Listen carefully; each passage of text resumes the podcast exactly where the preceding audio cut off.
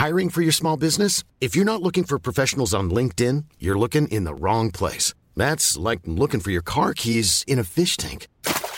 LinkedIn helps you hire professionals you can't find anywhere else, even those who aren't actively searching for a new job but might be open to the perfect role. In a given month, over 70% of LinkedIn users don't even visit other leading job sites. So start looking in the right place. With LinkedIn, you can hire professionals like a professional. Post your free job on linkedin.com slash people today.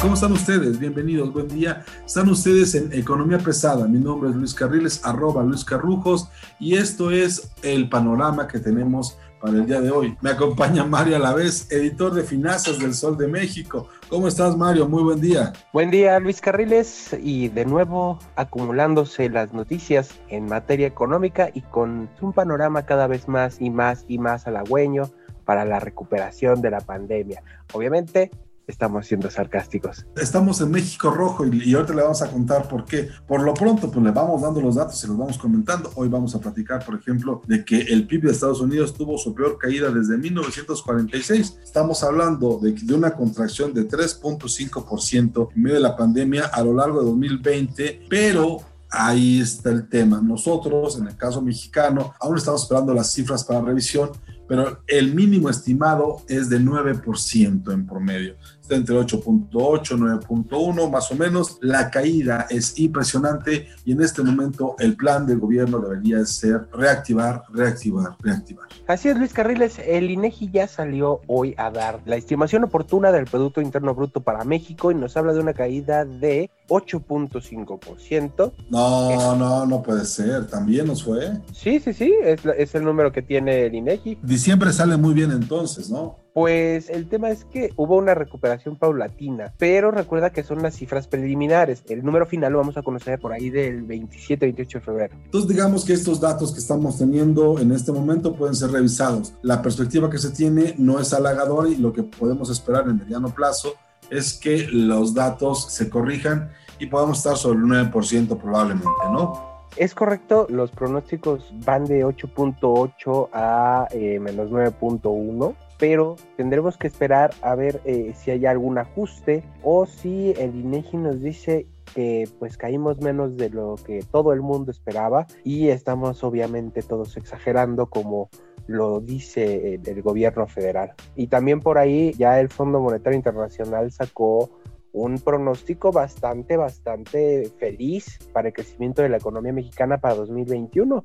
Dice 4.2%. Se acerca mucho al pronóstico que puso la Secretaría de Hacienda en el presupuesto de este año. No sé de dónde ni cómo, si no hay estímulos fiscales para eh, las empresas en México, pero bueno, si así lo dice el Fondo Monetario Internacional, que es neoliberal, yo creo que a lo mejor sí es cierto, ¿no? En una de esas, ahora todo esto está ocurriendo en medio de la crisis de salud del presidente de la República, Andrés Manuel López Obrador, que en este momento, si bien es cierto, no ha dejado de ninguna forma el gobierno, está ausente, digamos, en la primera plana. Eso no sé si es bueno o es malo, pero los analistas lo están viendo con mucho recelo lo que está ocurriendo. Y en ese sentido, el anuncio que hace la secretaria de Economía, la nueva secretaria de Economía, Tatiana Cloutier, lo que ella dice es que el gobierno no tenía pensado que fuera a ser un largo plazo la pandemia y ahora es necesario reactivar la economía. ¿no? Al final del día, lo que ellos no esperaban es que fuera, que la crisis derivada del COVID-19 fuera tan, tan larga, ¿no? Jamás imaginamos en aquel marzo cuando salió a conocerse este virus, no se esperaba que tuviera la permanencia que al momento ha tenido. En ese sentido, se vieron mecanismos más de corto plazo y de mediano que de largo, como hoy tendremos que ir haciendo. Entonces, en eso me quedo con la tarea de seguir llevando y tener una reunión con la Secretaría de Hacienda y con los legisladores para buscar todavía mecanismos y ver qué es viable para poder implementar algunas medidas de incentivar y que podamos hacer que se mueva la economía en el país desde la perspectiva que no se planteó en su momento, porque repito, las circunstancias avecinaban o casi se creyó que la pandemia sería más corta y tendría efectos distintos porque sería más corta. Eh, debo decir que hemos venido trabajando de alguna manera o escuchando a través de los cofineses que se tienen a lo largo y a lo ancho del país para escuchar y buscar eh, activar y reactivar la economía de los diferentes sectores.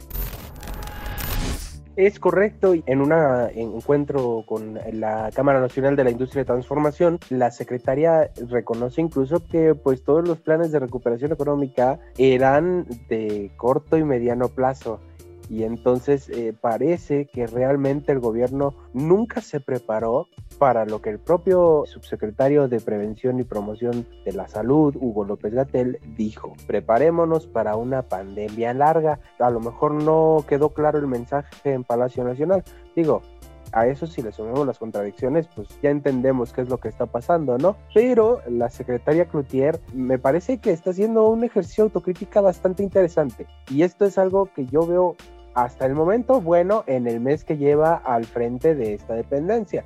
Faltará ver qué es lo que haga porque prometió o dio a entender que va a hablar con la Secretaría de Hacienda y con el Congreso del país para pedir estímulos fiscales para empresas. Eso es bueno en el sentido de que al menos ya tenemos como más claro o al menos alguien más cercano al presidente o a la ciudad del presidente con la idea de esto tiene que cambiar. Probablemente no sea la primera vez que, que escuchemos esto y muy seguramente la parte interesante de esto es que finalmente el secretario de Hacienda tenga a alguien que le haga compañía, ¿no? Al menos en esta parte de la aventura no sé si el secretario de Hacienda vaya a estar de acuerdo con esta iniciativa, porque estuvo en un foro en Fitch en el que dijo que no era terquedad el no dar los apoyos fiscales al país, porque podría generarse un, boquete fiscal de 500 mil millones de pesos anuales, más bien una deuda que tendría un costo final de 500 mil millones de pesos anuales.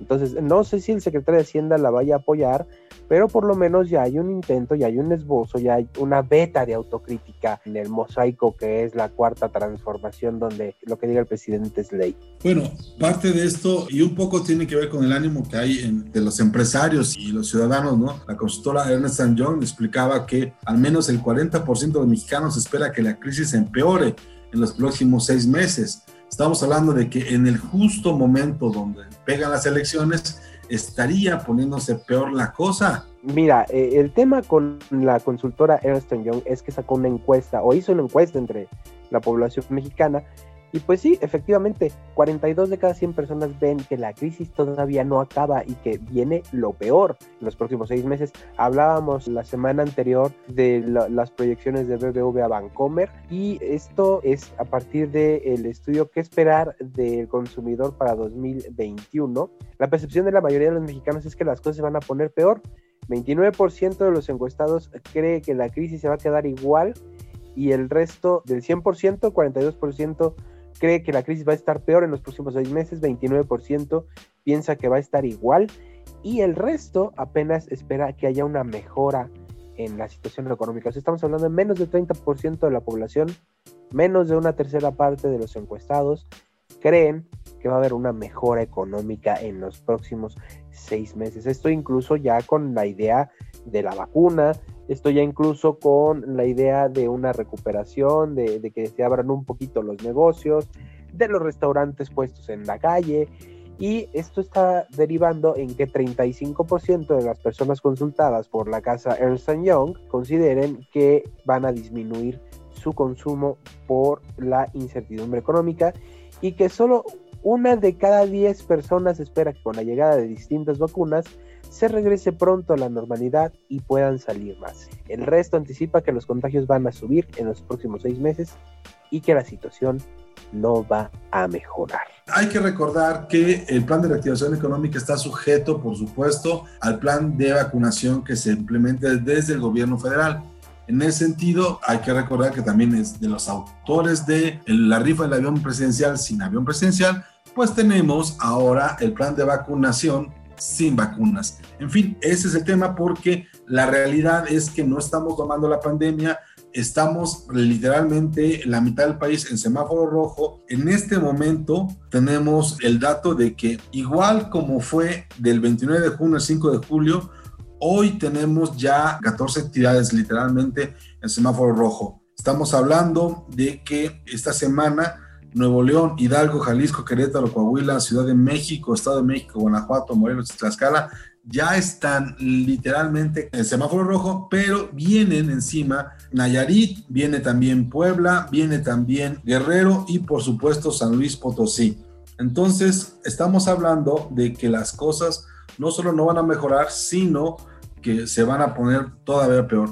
El semáforo, el semáforo rojo implica que eh, hay disminución del transporte público, hay reducción de las tiendas de conveniencia. En el caso de Acapulco, por ejemplo, en el caso de Ciguatanejo y las playas en general, ahora que se viene la época de calor, bueno, no se va a permitir que tengan más allá del 30% de su aforo total. Lo mismo está ocurriendo con los centros comerciales. En el caso de Puebla, el gobernador fue muy claro, la situación es muy seria y había una advertencia hacia la gente de que se tenía que cuidar porque tendrían que usar el semáforo rojo. Ojo, la Ciudad de México se mantiene como semáforo rojo y las empresas ya están pugnando por abrir.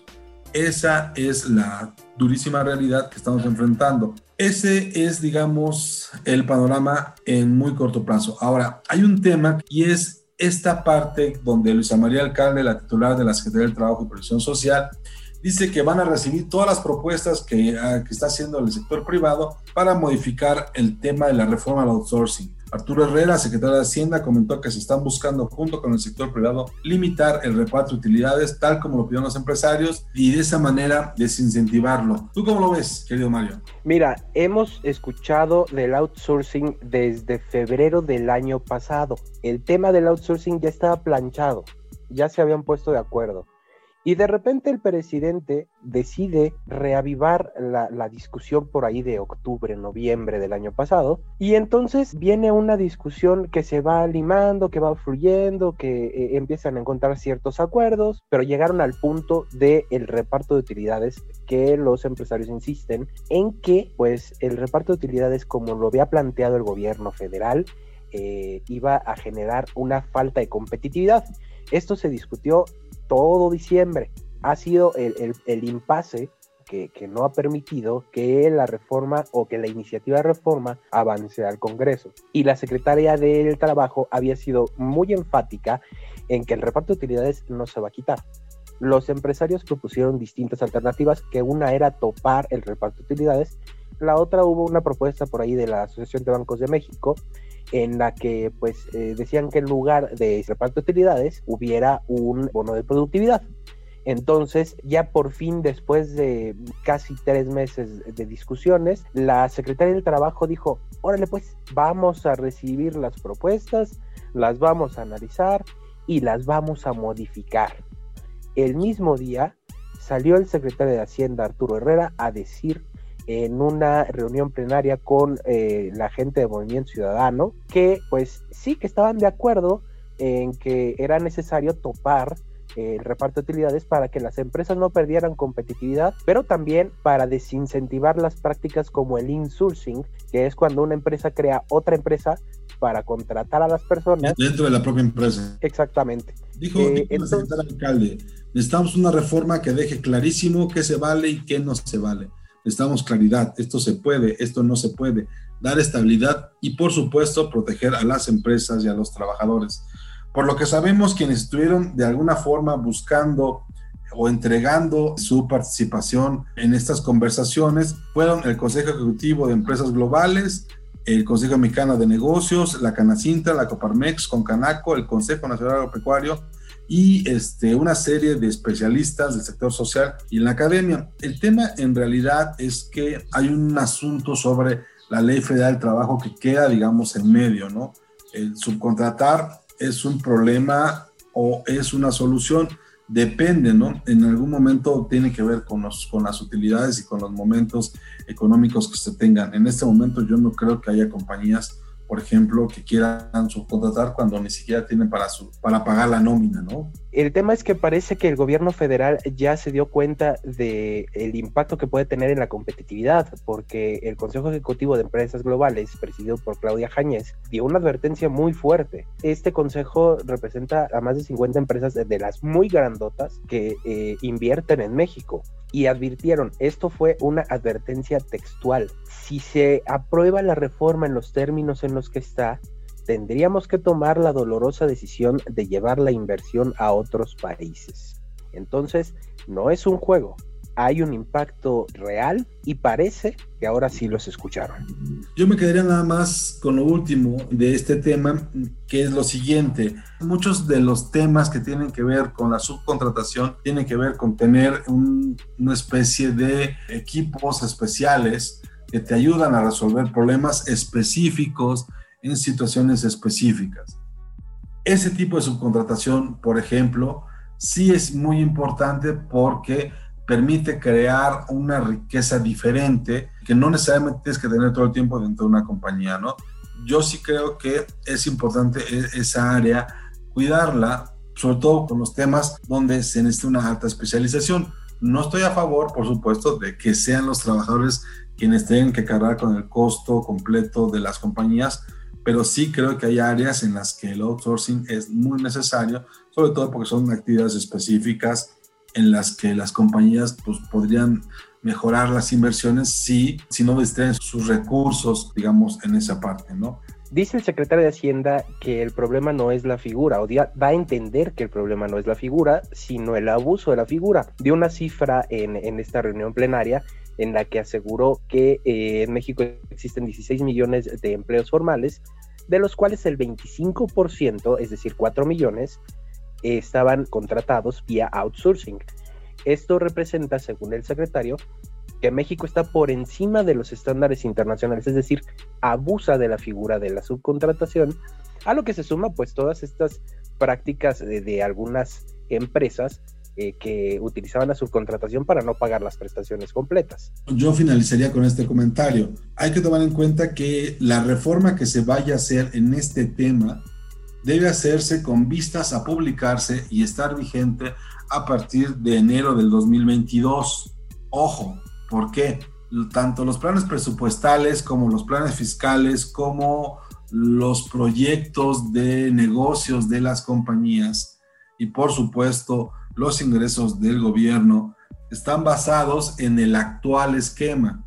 Yo no creo que sea muy buena idea que a medio año llegues al cambio que llegues, a la negociación que tengas, decidas que es buen momento para modificar la ley. Yo diría, si tienes tú literalmente todo un año para discutirlo, bueno, pues ojalá lo hagan bien y que esta discusión nos lleve a una buena reforma en la urgencia de que se tendría que publicar hasta enero del 2022, que es cuando tú tendrías que estar replanteando tanto programas como proyectos, como planes fiscales, como presupuesto, como, como contratos. No sé si me explico. Tienes todo un año para hacer un proyecto bien y que las empresas puedan de alguna forma tomar decisiones hacia el 2022. Así es, Luis Carriles. El tema es que una vez que esté el acuerdo, las empresas se pueden preparar y que no haya sorpresas a la hora de aprobar la reforma. Esto es muy importante para que una vez que esté planchada la reforma, las empresas puedan empezar a preparar y no haya sorpresas a la hora de aprobarla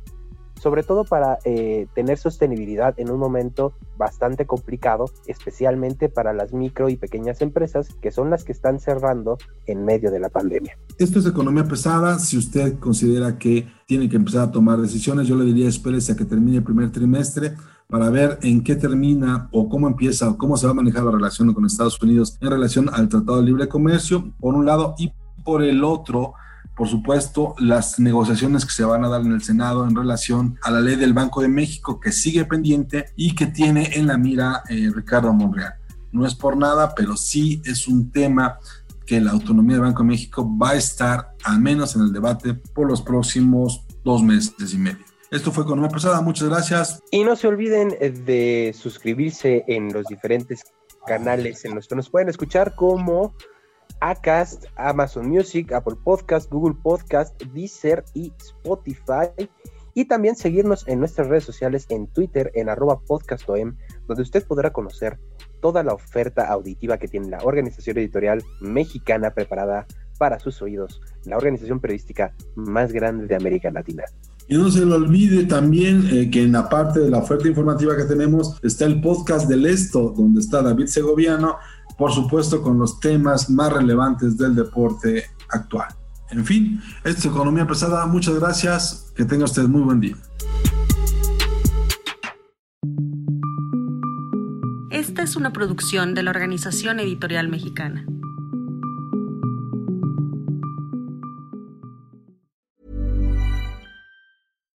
When you make decisions for your company, you look for the no-brainers. And if you have a lot of mailing to do, stamps.com is the ultimate no-brainer. It streamlines your processes to make your business more efficient, which makes you less busy. Mail checks, invoices, legal documents, and everything you need to keep your business running with stamps.com.